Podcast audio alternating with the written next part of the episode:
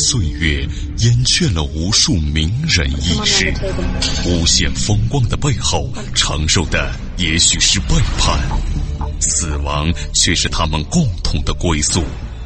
历史长河沉淀了无数未知的人类文明，时光荏苒，当一切变得尘埃落定，谜底悄然揭开，虚幻的高塔瞬间崩塌，纵古今，横万里，石破天惊，惊天大幕。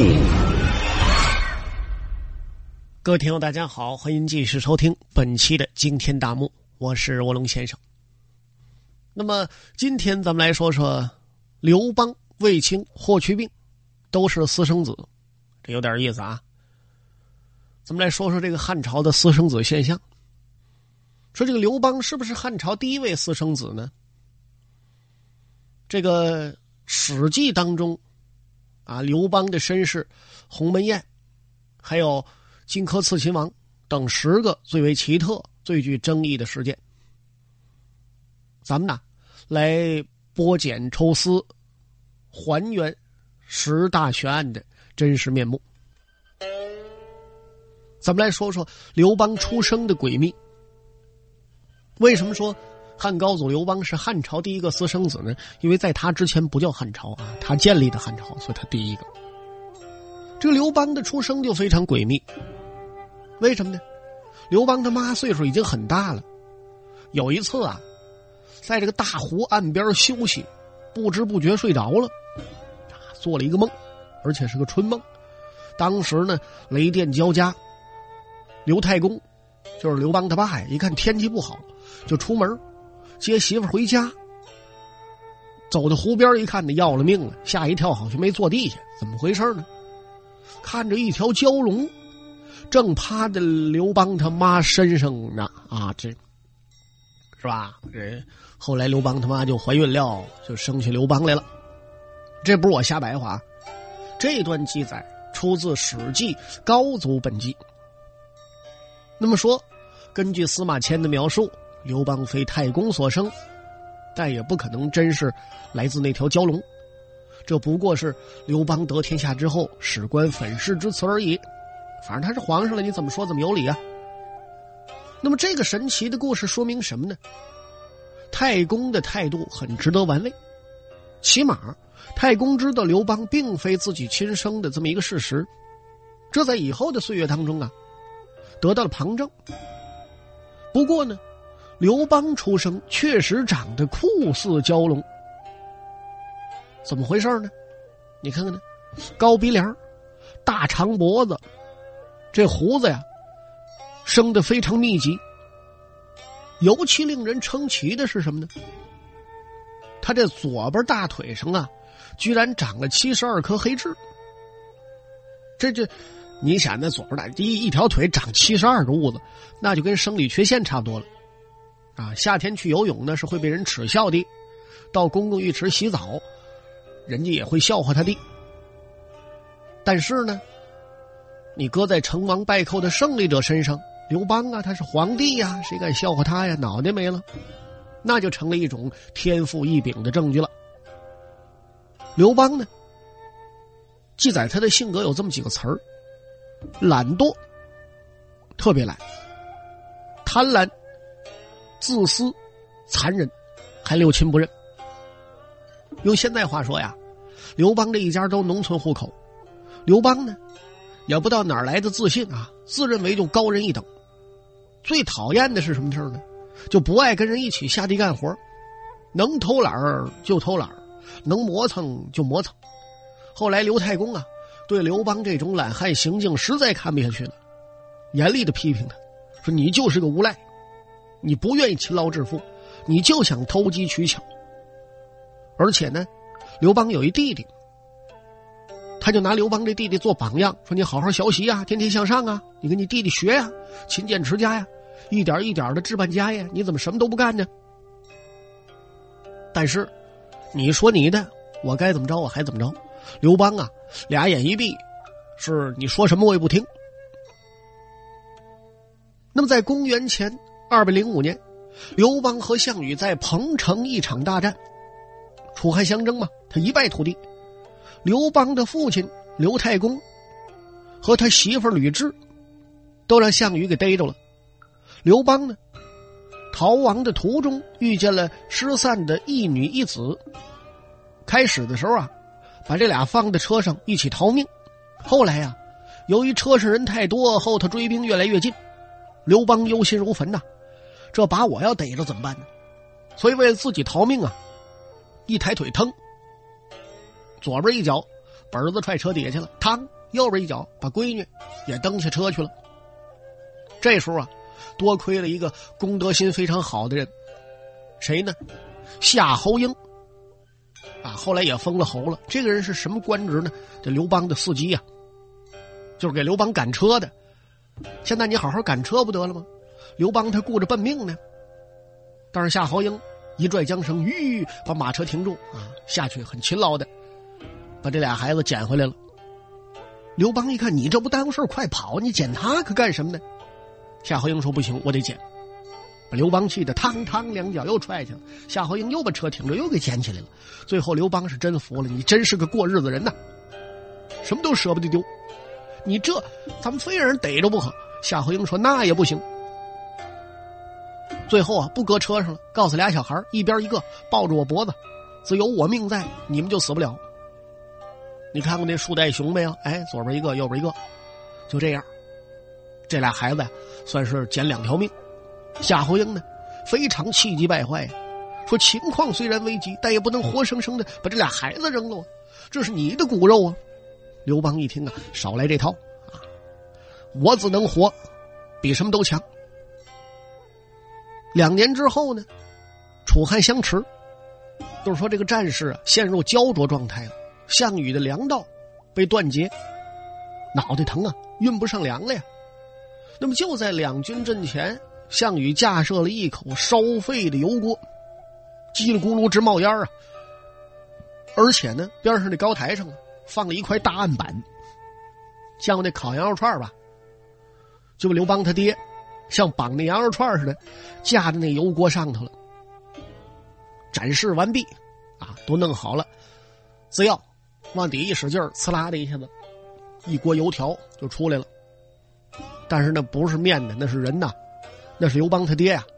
项羽告诉派人去通知刘邦出来看看。刘邦等来到阵前呢，项羽就跟他说：“说你快点投降，要不然我就把你爹给炸喽，或者煮喽，要不就烧喽。”啊！刘邦一看乐了，呵呵哥哥呀，不要这么客气，在楚怀王面前你忘了，咱们俩立过誓言，约为兄弟，你为兄，我为弟。既是兄弟嘛，伦理是这个样子的。我的爹爹就是你的爹爹。如果呢，你非要把你爹煮了吃、炸了吃，甭管怎么吃，咱们俩是兄弟嘛。你分给我一碗哦。啊，刘邦很快乐啊。这一下子呀，把项羽弄得哭笑不得的，一怒之下就要把刘邦他爹给炸了。项伯赶紧劝他：“我这个，呃，你不能这么办，因为什么呢？”夺天下的人怎么会顾及自己的家庭呢？你杀了他没什么好处。这个项伯呀，只知道为天下者不顾家的常识，但是呢，有的人说了，其实刘邦是私生子啊，太公根本不是他亲爹，所以死就死吧，不放在心上。那么有人呢，胜在刘邦这手处理的幽默感十足，可是呢。你不要忘了啊，那是建立在太公没有被炸喽、煮喽、烧喽、吃喽的基础上。那么，假如太公真被炸喽、煮喽、烧喽、吃喽，谁还说刘邦幽默呀？到后来呢，垓下一战，刘邦击败项羽，平定天下。曾经不顾太公死活的汉高祖，这时候当了皇帝了。嗯，这得装装样子了，像父子之间的礼节似的，五天呢问安一回，问安呢。必要叩头，就是磕头啊。太公呢，他们家令显然是了解这一道隐私的，劝说太公说：“天无二日，国无二王。高祖虽然是您儿子，但是一国之主。太公您是他的父亲，啊，这是亲情。但是呢，从公来论，您是皇帝的臣子，您怎么能让皇帝给您叩头呢？这番话呀，其实说的不合逻辑。同样可以反过来质问呢：怎么就不能让儿子给爹磕头呢？照你那么说，爹给儿子磕头啊？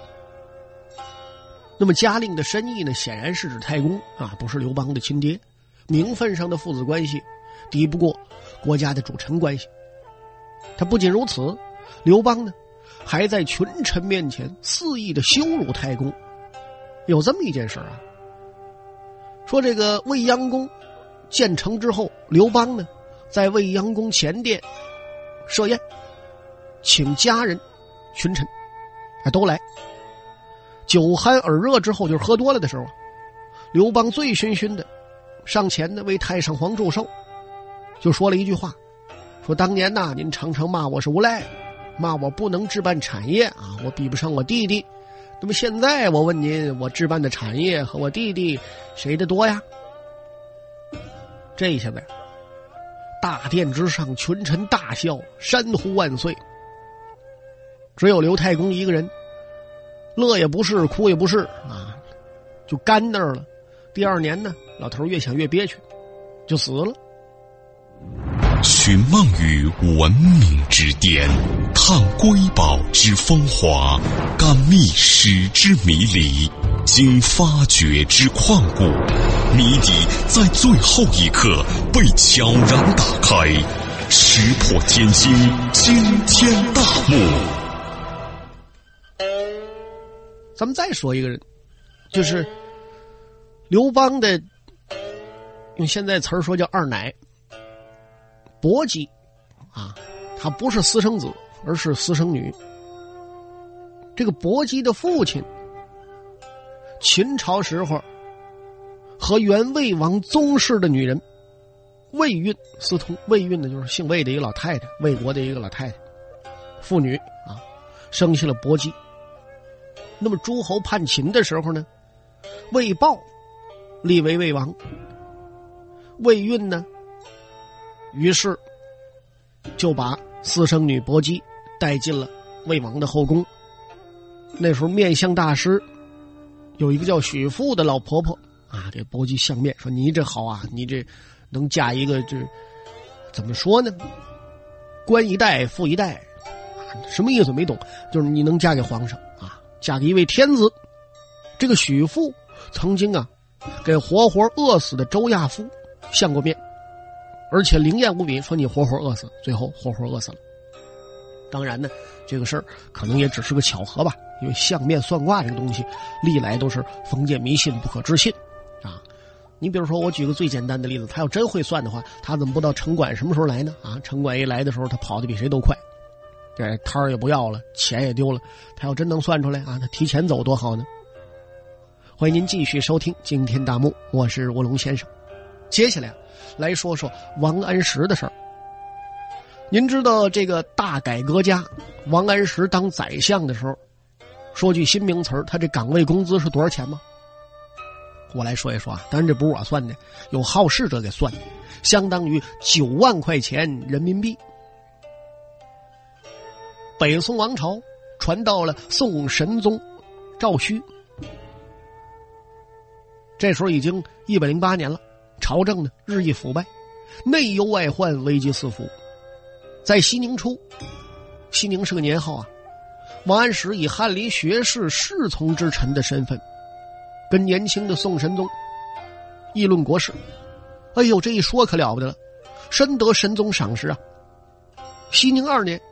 王安石呢，出任参知政事，就是副宰相。次年呢，又升宰相。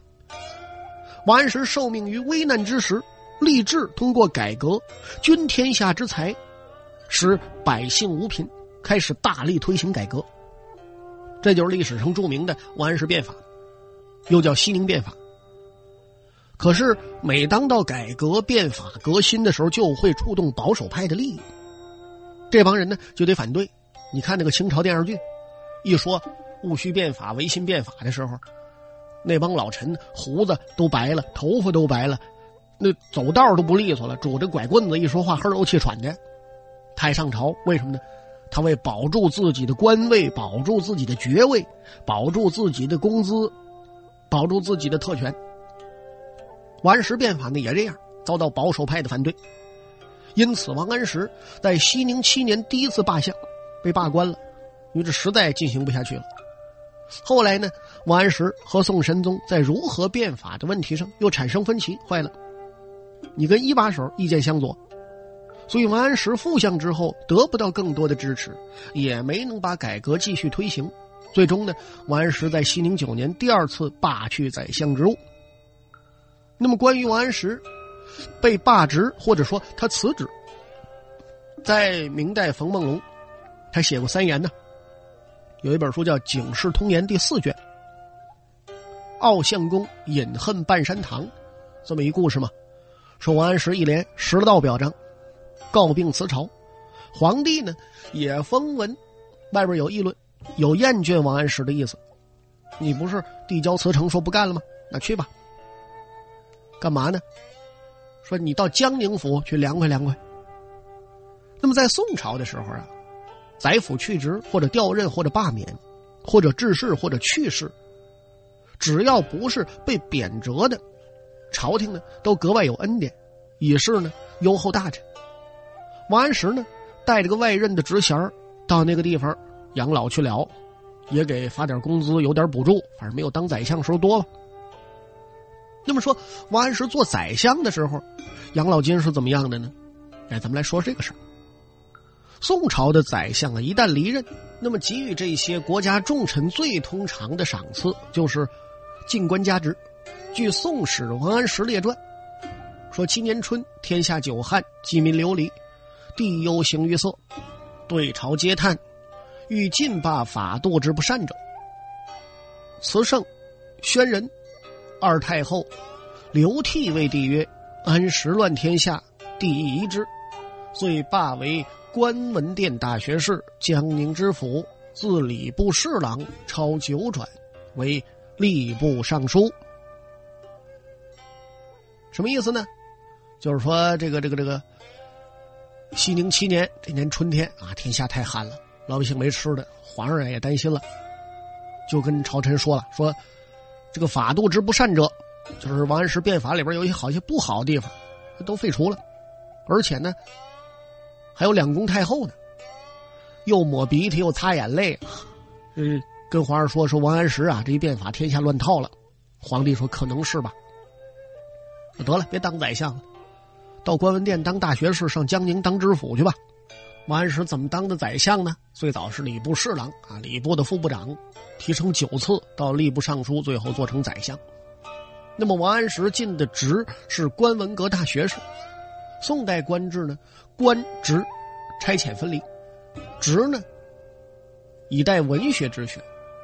殿学士呢，指诸殿大学士、学士，包括官文殿、资政殿、端明殿、保和殿。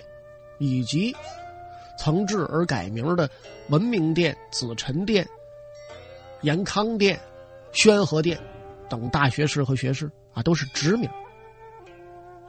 那么各殿学士呢，是宋朝最高级的职名啊。宋惠耀直官称说，朝廷设此，特用以恩宠离任的宰相和执政。学士之职，资望极峻。无立守，无执掌，为出入侍从、被顾问而已。用现在话说，就是一顾问。通考职官考八说，官文殿大学士，非曾为宰相不除。官文殿、资政殿、学士、大学士，并以重辅臣之位者，端明殿学士。为学士之九，次者是出，什么意思？就是说这个王安石不是当过宰相吗？他这官文殿大学士，你要没当过宰相，他不会给你的。那么宰相的进官加职呢，也有一个演变过程，他这个趋势啊是越来越丰厚的。石林谚语曾经详细描述说，祖宗故事，宰相去位，立除本官。稍优，则进官一等；或亦东宫三少，为赵韩王溥，以开国旧臣，且相十年，故以使相罢，盖以恩也。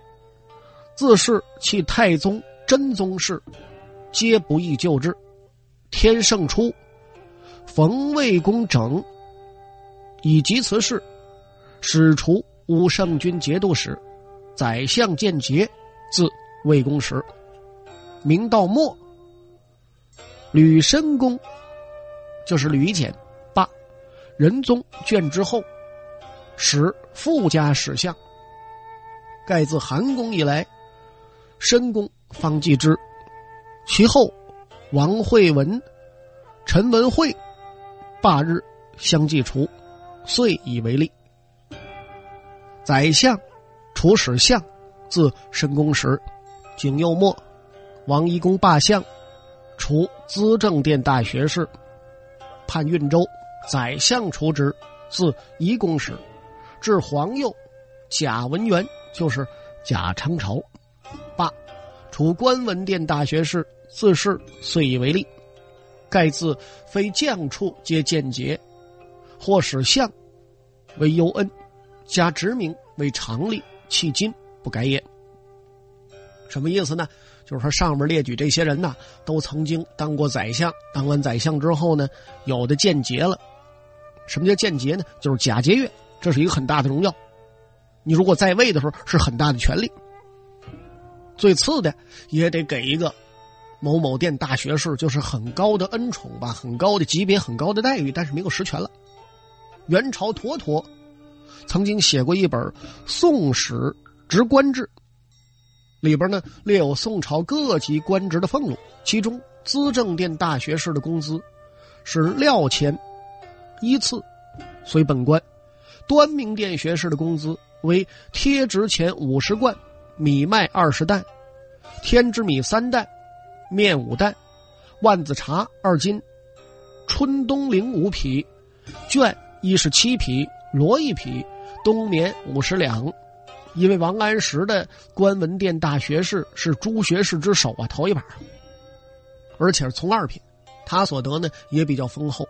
王安石的养老金是料钱依次随本官，依次呢就是说服饰补贴啊，俸禄的一部分。宋神宗呢改革官制。分别级，就是说把这官啊分出一二三四五六七几等几级来，而且呢还有这个别阶官和执事官，用阶官呢定俸禄，阶官的俸禄称为料钱。在宋代呢，中上级官员的待遇啊一般是比较优厚的，本官月俸呢给三分之一钱，三分之二实物。外任地方官呢，还配给职田，就是你什么官有多少地。自三四十顷到一二顷不等，反正地大小它不一样。宋神宗之后，一些下台或者是将下台的官员呢，还有的被授予自请担任公关官、监岳庙等闲官，坐领祠俸。什么意思呢？就是你给皇帝啊看个庙啊，守个祠啊。哎，那还得一部分钱。真宗大中祥符五年，官员首次大幅加薪啊，涨工资。仁宗嘉佑年间正式定制禄令，就是工资级别执行的这么一标准。宰相枢密使月俸三百贯，有人呢，据当时每担米价约六七百文到一贯来折算的话，得出宰相月薪。就是近九万人民币，这就是岗位工资啊，林林总总的福利，比如说，还有露宿月一百担，春冬衣共赐绫四十匹，绢六十匹，冬棉一百两，随身兼人衣粮七十人，每月给薪一千二百束，就是柴火。每年给炭一千六百秤，盐七担。有一种说法认为呢，宋朝宰相的官方收入大约至少是明朝宰相首府的五倍以上。据此呢，宋朝的宰相离任之后啊，也可以有着非常丰裕的生活。比如王安石辞官之后就闲居半山园，追求精神生活去了。嗯，山水情致嘛，过得很轻松很惬意啊。为什么呢？哎，就是因为有丰厚的物质基础。虽然退休了，这个养老金很多呀，衣食不愁啊，所以才能这么样。好了，那么看看时间呢，咱们这一期的惊天大幕啊，到此为止就全部为您播讲完了。感谢您的收听，我是卧龙先生。咱们下期再会。